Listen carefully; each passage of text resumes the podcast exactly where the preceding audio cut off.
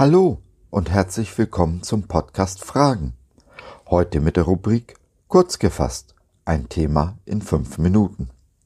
Wir sind Sabine und Josef und wir freuen uns sehr, dass du dich reingeklickt hast. Schön, dass du dabei bist.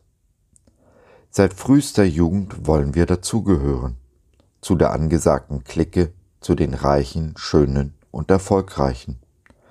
Den meisten von uns bleibt dieser Wunsch versagt und dies stößt bei vielen von uns bitter auf.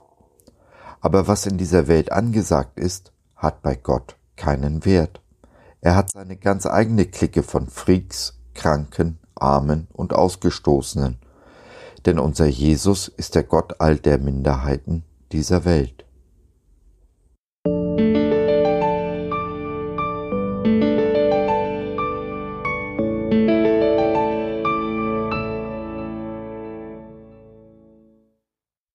Masse oder Klasse? Gedanken zum Römerbrief, Kapitel 11. 7000 gegen Baal und wir mittendrin? Und wie lautet Gottes Antwort?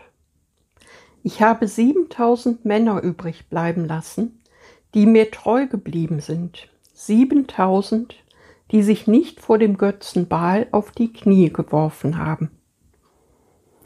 Brief des Paulus an die Römer, Kapitel 11, Vers 4.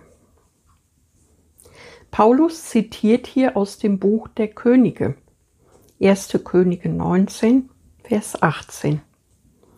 Es ist die Antwort Gottes an Elia, der voller Verzweiflung glaubt, er sei der Einzige, der in Israel noch auf Gott vertraut. Nein, sagt Gott, da sind noch 7000 andere, die mir treu sind. Angesichts eines Millionenvolkes wie das der Kinder Israels sind 7000 allerdings nicht viele. Aber es gibt sie. Es hat sie immer gegeben und wird sie in alle Zukunft geben. Die 7000, der gläubige Rest, der treu zu Gott hält. Wir, die wir dem Vater vertrauen, werden nie in der Mehrheit sein oder konform mit der Masse gehen. Es ist immer ein Rest, der übrig bleibt und den Götzen unserer Zeit die Anbetung verweigert, seine Knie eben nicht vor dem Zeitgeist, dem Baal unserer Tage, beugt. Ist es auch nur ein Rest, der errettet wird, wie die Bibel recht häufig betont, so ist ihre Zahl doch gewaltig. Der Himmel wird voll sein von Menschen, die Jesus vertraut haben. Offenbarung 19, Vers 1. Es gibt aktuell etwa sieben Milliarden Menschen auf unserer schönen Welt. Davon sind zwei Milliarden Christen, wenn auch viele davon Namenschristen. Aber gehen wir mal von den zwei Milliarden aus, eine gewaltige Zahl und trotzdem eine Minderheit, die größte zwar, aber eben besagte Minderheit. Wir sind also niemals allein, auch wenn wir uns des Öfteren so fühlen. Um aber noch einmal auf die 7000 zurückzukommen.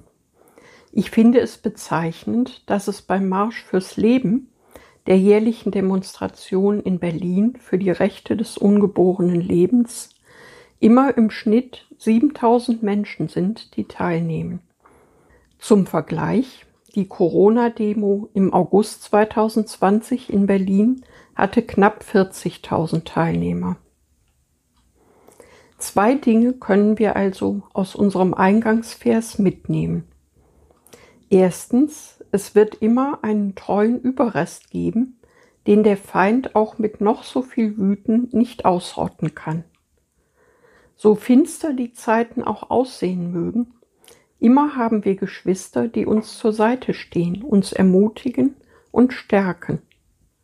Sie mögen schwer zu finden sein, aber sie sind da. Und zweitens, wir sind und bleiben in der Minderheit. Ein Christ ist also niemals jemand, der mit dem Strom schwimmt oder mit der Masse mitläuft. Wir fallen auf, weil wir Paradiesvögel sind. Exoten, die sich gegen den allgemeinen Trend und den Zeitgeist stemmen.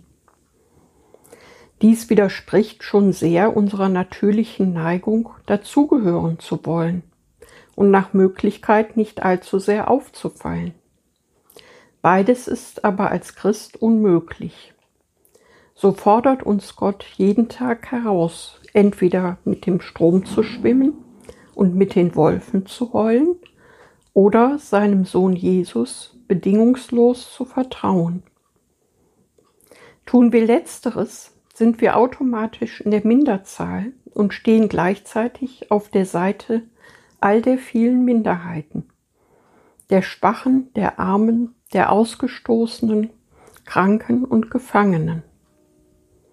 Das ist genau die Zielgruppe, für die unser Jesus in diese Welt gekommen ist. In Lukas 4, Vers 18 folgende zitiert Jesus Jesaja, der prophetisch von Jesu Dienst und damit auch von unserem Auftrag spricht. Mit seinen Worten möchte ich schließen.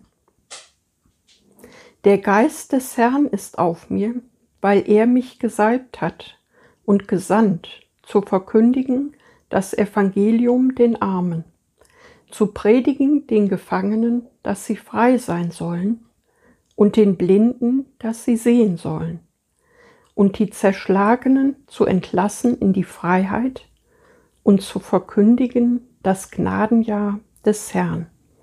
Amen. So, das war's für heute. Wir hoffen, du hattest Freude und konntest etwas mitnehmen. Wenn du noch Fragen hast oder mit uns in Kontakt treten möchtest, dann besuche uns doch im Web www.gott.biz.